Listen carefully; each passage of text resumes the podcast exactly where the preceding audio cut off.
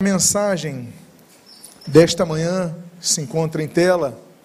São cinco declarações que mudam o resultado de uma oração. Convido a que você abra a sua Bíblia no cancioneiro hebraico, o livro dos Salmos, capítulo de número 51. Salmos, o salmo de número 51. E eu gostaria de ler o versículo que se encontra no texto do parágrafo 17, Salmo 51, 17. A Bíblia diz: Sacrifícios agradáveis a Deus são espírito quebrantado, coração compungido e contrito, não o desprezarás, ó Deus. Pai amado, Deus bendito, nós te louvamos, nós te agradecemos por esta promessa tão bela, tão maravilhosa, tão misericordiosa, tão magnânima, tão magnífica, que tu não desprezas um coração contrito e quebrantado. Abençoa as nossas vidas, fortalece nosso ser, fala conosco nesta manhã, continua a falar-nos e o que nós pedimos, nós fazemos agradecidos em o nome de Jesus. Amém e amém. A Bíblia tem os seus heróis, um deles, sem sombra de dúvida, Davi. Como não aprendermos com Davi tantas coisas maravilhosas, desde o seu chamado, quando de sete filhos, quando Samuel vai visitar Jessé, ali em Belém, ele vai falar, eu tenho o mais velho, não, não é esse, eu tenho outro, não, eu tenho esse, tenho esse, chama o sete, ele falou, eu tenho um oitavo, mas ele é um garoto, ele é um menino, chama ele. E era ele aquele que seria ungido, desde sua infância escolhido para guiar Israel. Ele vai então levar marmita para os seus irmãos que estão na guerra, ali no vale de Elá, próximo a Telazeca, ao monte uh, de Socor, e Socó, e ele vai então ali levar a marmita, os hebreus estão acampados, os filisteus estão afrontando os hebreus. E ali, dentre os filisteus, um grande soldado, grande em estatura, grande em histórico, uma pessoa que tinha a sua, a sua, que deixava a moral abalada dos outros exércitos, que era Golias. E Davi não se amedronta, Davi fala: como é que esse homem pode lançar esses impropérios contra o nosso Deus, contra o nosso povo? Temos que ir até ele. Saul fala: ninguém quer ir até ele.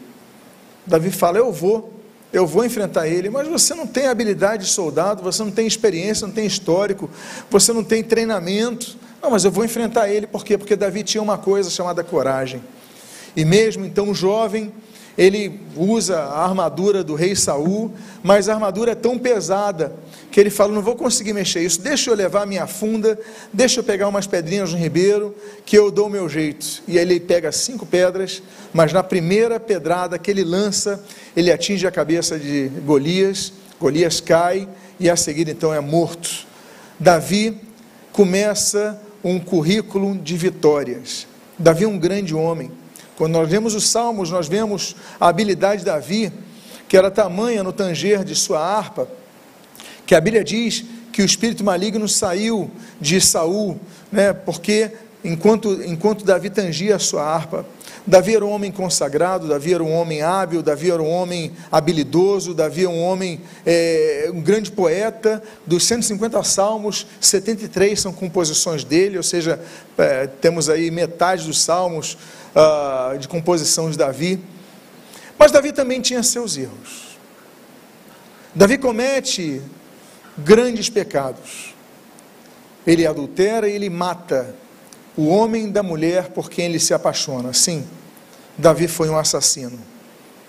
Não tem como nos escondermos ou ocultarmos as páginas da Bíblia que revelam a sua fraqueza e a sua postura maligna. Davi foi um homem maligno, porque o seu sentimento foi mau. Então Deus levanta um profeta. Se Davi era um homem de coragem, Deus levanta um profeta ainda mais corajoso, chamado Natã.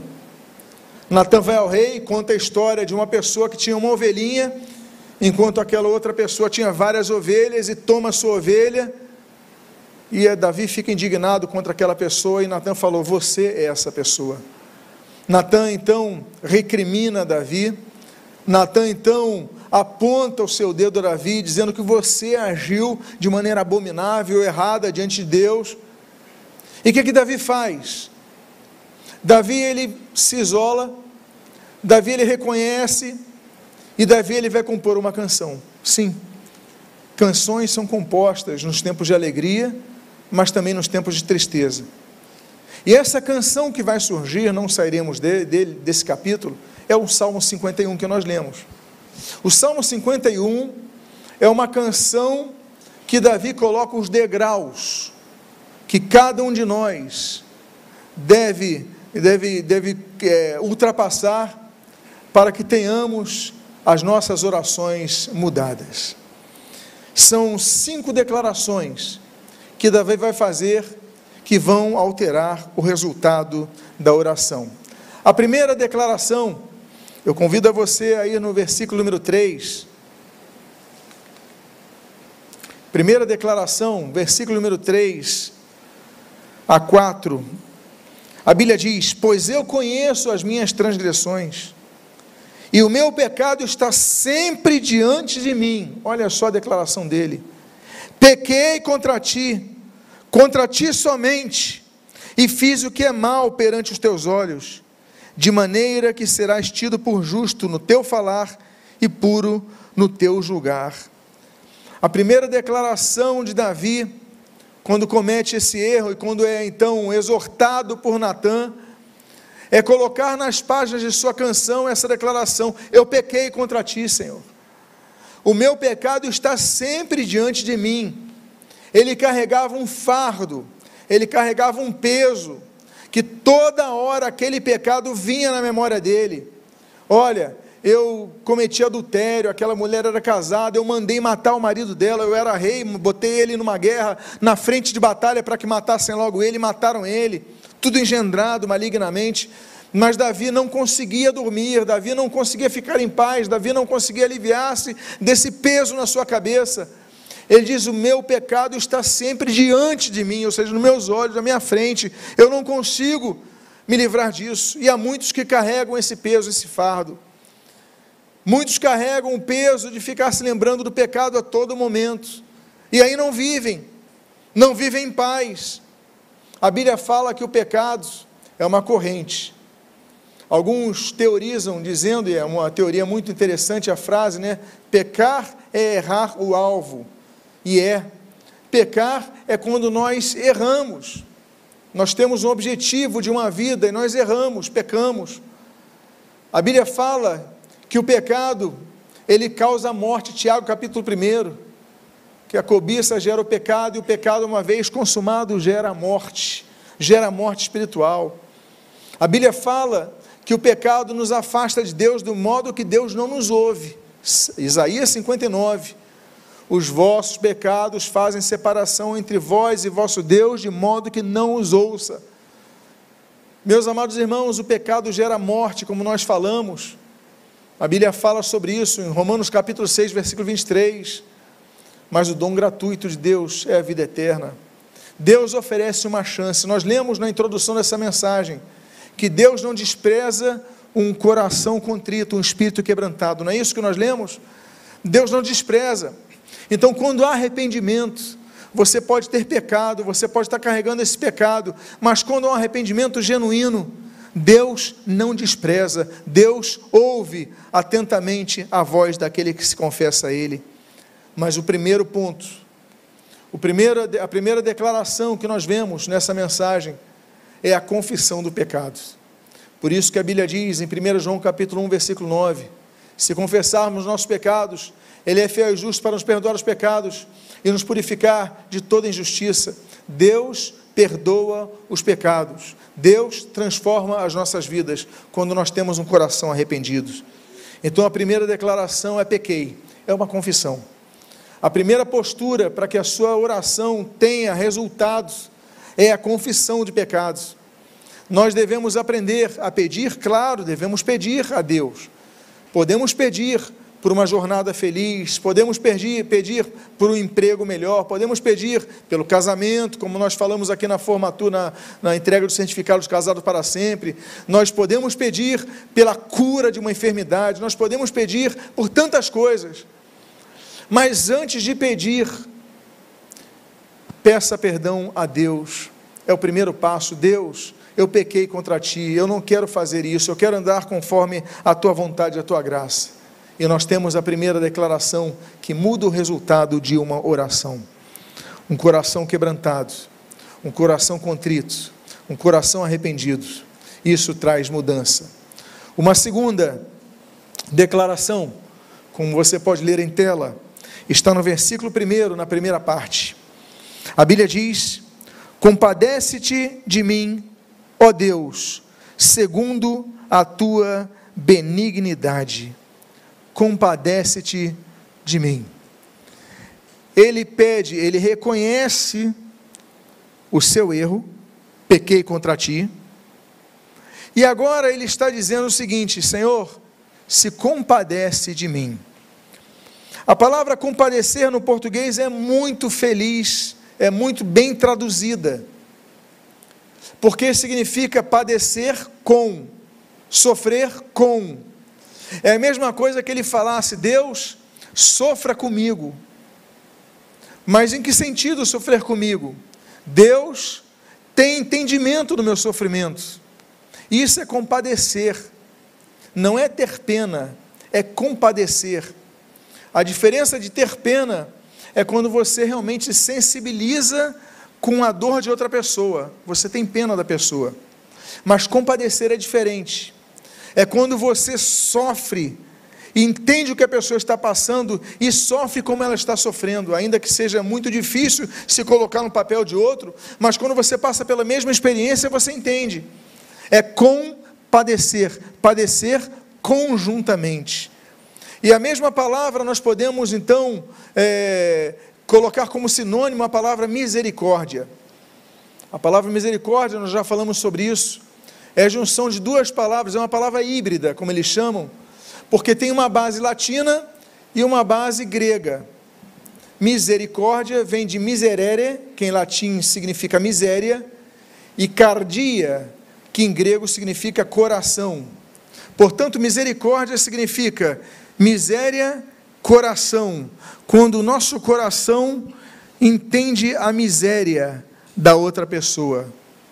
Tem misericórdia é quando a pessoa não tem mais nada a oferecer, porque ela está na miséria.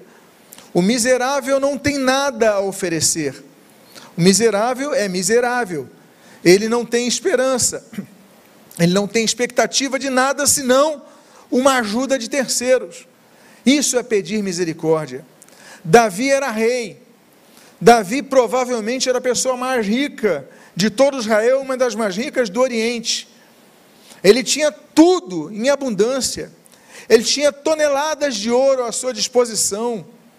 Ele tinha os frutos do comércio marítimo à disposição, dos botins de guerra à disposição, tinha tudo. Mas ele se via como um homem miserável, porque ele não tinha paz. E eu faço uma pergunta a vocês, com base nas estatísticas. Os dados recentes dizem que os países com maior índice maior incidência de suicídios do mundo estão o Japão, Dinamarca, Suécia, Islândia, Noruega. E se você for perceber, você fala: onde está o Burkina Faso? Onde está Moçambique? Onde está Ruanda? Onde estão os países mais miseráveis? Os países mais miseráveis são aqueles que nós podemos perceber onde as taxas de suicídio são maiores, porque as pessoas têm tudo, mas não têm paz e se matam. Quantas pessoas estão terminando suas vidas se jogando do alto de seus edifícios, de suas coberturas, tendo uma conta recheada de dinheiro, mas não tendo paz. Davi era um homem desse. Davi reconhecia a sua miséria e ele pediu para Deus ter misericórdia dele. As misericórdias de Deus são a causa de nós não sermos consumidos inclusive internamente. Lamentações, capítulo 3, diz que as misericórdias do Senhor se renovam a cada dia. A cada dia estão disponíveis a cada um de nós as misericórdias de Deus. A Bíblia diz no Salmo de número 103 que existe a chamada coroa de misericórdia. Deus coloca sobre nossa cabeça essa ação misericordiosa. Portanto, Davi, em primeiro lugar, faz uma declaração: Eu pequei, eu reconheço o meu erro. Mas, em segundo lugar, ele pede ajuda: Compadece-te de mim, ó Deus. Compadece-te de mim, ó Deus. Ele parte para a ação. Ele não fica apenas com peso, mas ele age. E esse é o segredo de uma vida para uma jornada feliz. Não é apenas reconhecermos os nossos erros, mas nós agirmos para mudar isso. E aí nós vamos para a terceira, a terceira declaração, que se encontra no final do versículo 1 até o versículo 2 e também no versículo 7. Diz assim: Apaga as minhas transgressões, lava-me completamente da minha iniquidade e purifica-me do meu pecado. Purifica-me com isopo e ficarei limpo. Lava-me e ficarei mais alvo do que a neve. Primeiro ele diz: pequei. Depois ele diz: compadece-me. E depois ele diz: purifica-me. A ação de Deus é uma ação que ultrapassa os nossos limites, as nossas forças, porque nós somos limitados, mas Deus não. Nós temos limites. Nós temos limites, por exemplo, para tantas coisas. Foi falado aqui sobre uma das lições do Casados para Sempre, sobre perdão. Mas Deus ajuda. Nós temos limites sobre tantas coisas. Muitas vezes nós queremos é, agir de uma forma e a gente fala, Deus me ajuda, me dá. E aí Deus então te dá o domínio próprio. Deus nos ajuda dentro de nossas limitações. Ele fala: Deus, purifica-me, purifica-me do meu pecado. O que, que ele está dizendo? Olha, Deus, elimina isso de mim. Eu não quero mais ter isso na minha cabeça. Eu não quero mais carregar esse peso na minha jornada. Purifica-me com sopo. E aí Deus é um Deus que traz purificação. E ele diz: Olha, eu sei que se tu me purificares, eu vou ficar mais alvo do que a própria neve, mais branco do que a cor da neve.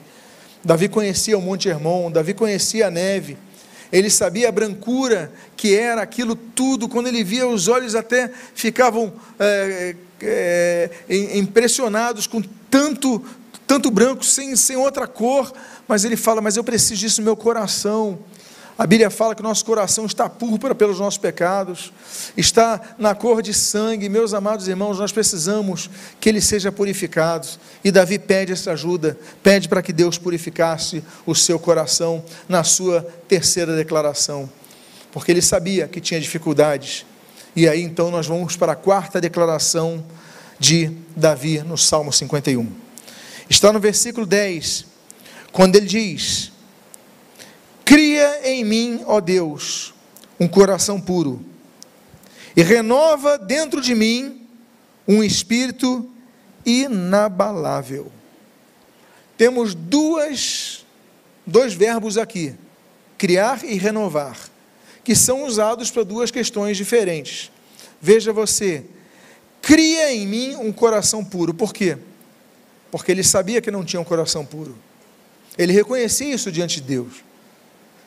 Eu não entendia, eu já falei sobre isso também, eu repito e peço desculpa aos irmãos para quem eu já explanei, mas eu não entendia porque Davi era chamado homem segundo o coração de Deus.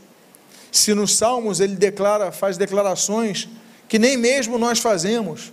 Deus, que meus que meus inimigos eles padeçam tantos sofrimentos, que os seus dentes caiam, que os seus filhos mendiguem, declarações terríveis que Davi faz.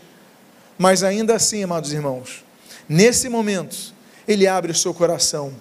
O que Deus quer de nós. E por isso que ele era um homem segundo o coração de Deus. Por quê? Porque ele era sincero diante de Deus. O que Deus espera de nós? Uma oração bonita? É isso que Deus espera de nós? Uma oração bem conjugada no seu belo português? Não. Deus quer uma oração sincera. É por isso que ele fala que o perfeito louvor vem das, das criancinhas. Elas não estão preocupadas em se exibir, elas estão preocupadas com a franqueza. Elas estão preocupadas em ser o que falar o que sentem. E muitas vezes nós queremos criar uma aparência diante de Deus. Alguém pisa no nosso pé e nós falamos a Deus, aleluia, obrigado, Senhor. Quando na verdade nosso coração está falando que dor, que raiva que eu estou sentindo. E o que, que Deus quer que você diga? Deus quer que você diga para Ele a sinceridade: Deus, eu estou com raiva porque pisaram no meu pé, mas eu te louvo, eu te agradeço, eu te peço tua ajuda, mas eu estou com raiva. Deus quer um coração sincero diante dele. E ali ele fala: cria em mim um coração puro, porque eu não tenho um coração puro. Eu tenho um coração impuro. Eu reconheço isso. Mas tu podes criar um coração novo em mim, porque Deus é um Deus que cria coisas novas. Deus é um Deus que nos torna nova criatura, novas criaturas, não é isso? 2 Coríntios capítulo 7, 5. Então nós devemos entender, Deus é um Deus que transforma. Ontem nós pregamos aqui na formatura dos casais que Jesus, no seu primeiro milagre em Caná da Galileia, ele transforma água em vinho, um vinho novo. Não era um vinho antigo, não era um vinho reaproveitável, era um vinho novo. Deus transforma corações em corações novos, como diz Ezequiel, espírito novo. Ele fala: cria em mim um coração puro, um coração novo, mas que seja puro. Mas ele fala assim, ele conjuga um segundo verbo. Ele diz: e renova em mim, dentro de mim, um espírito inabalável. Renovar significa que ele já teve esse espírito. Então, quando ele fala criar, ele reconhece: eu não tive um coração puro. Mas renovar, eu já tive um espírito inquebrantável, inabalável, forte, mas hoje eu não tenho. Hoje ele se sentia frágil. Ele olha para o passado dele e fala: Eu já fui mais forte. Alguns olham aqui para suas vidas e falam: Eu já fui mais forte na fé, eu já fui mais forte em várias áreas da minha vida e hoje eu me sinto frágil. Mas nós devemos fazer oração de Davi: Senhor, renova em mim um espírito inabalável, renova em mim, porque eu estou abalado, porque eu estou fragilizado, mas tu podes renovar, tornar novo. Mais uma vez, e aí então, nós vamos para o quinto, a quinta e última declaração. Ela se encontra no final do versículo 12 e no versículo 13. E você vê que são como degraus na nossa caminhada cristã. Ele diz: Sustenta-me com o espírito voluntário, e então ensinarei aos transgressores os teus caminhos, e os pecadores se converterão a ti. Sustenta-me com espírito voluntário e então eu ensinarei. Olha só. Nós vemos nessas cinco declarações cinco degraus que nós devemos subir em nossas orações. Nós primeiro reconhecemos nossos pecados, nós pedimos ajuda a Deus para nos purificar. Não é verdade? A gente vai, a gente vai trabalhando degrau a degrau na nossa vida até o ponto que nós falamos: Deus, cria em mim um coração novo, restaura em mim um espírito inabalável. E aí, depois de tudo isso, eu vou ensinar outras vidas com espírito voluntário. Vai nascer vontade em mim. Muitas vezes nós perdemos a vontade em tantas coisas em nossa vida, mas nós perdemos a vontade porque, consequência de falhas nesses degraus que nós não nos preocupamos em subir degrau a degrau. Mas quando subimos cada um desses degraus, nós vamos chegando ao tal ponto que ele fala: então crie em mim um coração puro, renove em mim um espírito inabalável, e então vou ensinar, então vou transmitir, então vou ajudar, então vou auxiliar. Ou seja, a conclusão é a canção que nós cantamos, que nós entoamos, que nós tocamos, foi tocada aqui antes dessa mensagem. Usa-me, usa-me. É o último dos verbos a ser conjugado, é usa-me. Depois do perdoa-me, depois do ajuda-me, depois do limpa-me, depois do renova-me, é usa-me. Por quê? Porque Deus faz a, no, a, obra completa em nossa vida para que nós nos tornemos em servos uns dos outros. Não foi isso que Jesus fez, não foi isso para que, que a terra Jesus veio, se manifestou, encarnou e exerceu o seu ministério para servir e dar sua vida em prol de outros. Ou seja, que nós possamos essas cinco declarações que mudam o resultado de uma oração, a vida de Davi seria outra. Ele comporia outros salmos, ele teria o seu coração aliviado, ele teria liberdade e ele conheceria aquele termo que Jesus usaria em João capítulo número 8: E conhecereis a verdade, e a verdade vos libertará. Por quê? Porque a verdade liberta.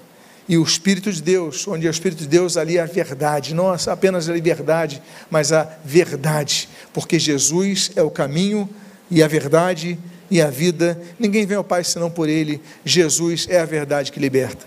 Eu gostaria de fazer uma oração por você, que talvez se encontre como Davi, com um peso, carregando um peso na sua vida. Você até tem servido aos teus irmãos de algum modo, mas com peso na sua vida.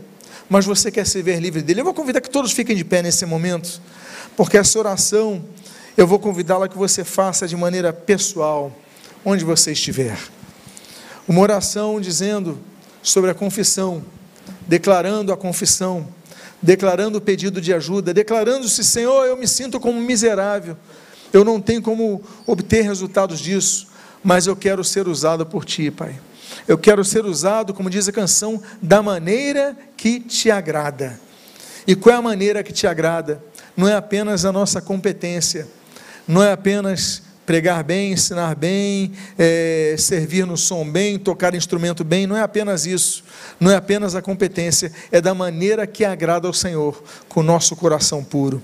Se você precisa dessa ajuda, diante de Deus, coloque a mão no seu coração, nós queremos orar por sua vida. Pai amado, em nome de Jesus, há várias vidas aqui, Senhor, que colocaram as mãos nos seus corações. Senhor, se vendo, talvez não de maneira integral, como foi o caso da oração de Davi no Salmo 51, mas pelo menos em parte, identificado com ele, Senhor. Abençoa, Senhor, e purifica os corações, cria um coração Senhor, como ele orou, Senhor, e renova um espírito inabalável, como ele pediu, Senhor. Senhor, em nome de Jesus, tu és o Deus das coisas novas, tu és o Deus que cria as coisas novas, e nós pedimos, Pai, que tu possas transformar cada vida, para que possam ser usados de fato da maneira que te agrada. Senhor, abençoa, Senhor, renova, Senhor, restaura, Senhor, e que seja, Senhor, um domingo de transformação de vidas, seja um domingo de renovação de vidas. Seja o domingo da criação de corações puros. Pai, abençoa a vida do teu povo, Senhor. E o que nós pedimos, nós o fazemos agradecidos em nome de Jesus. Amém e amém. Vamos cantar essa canção.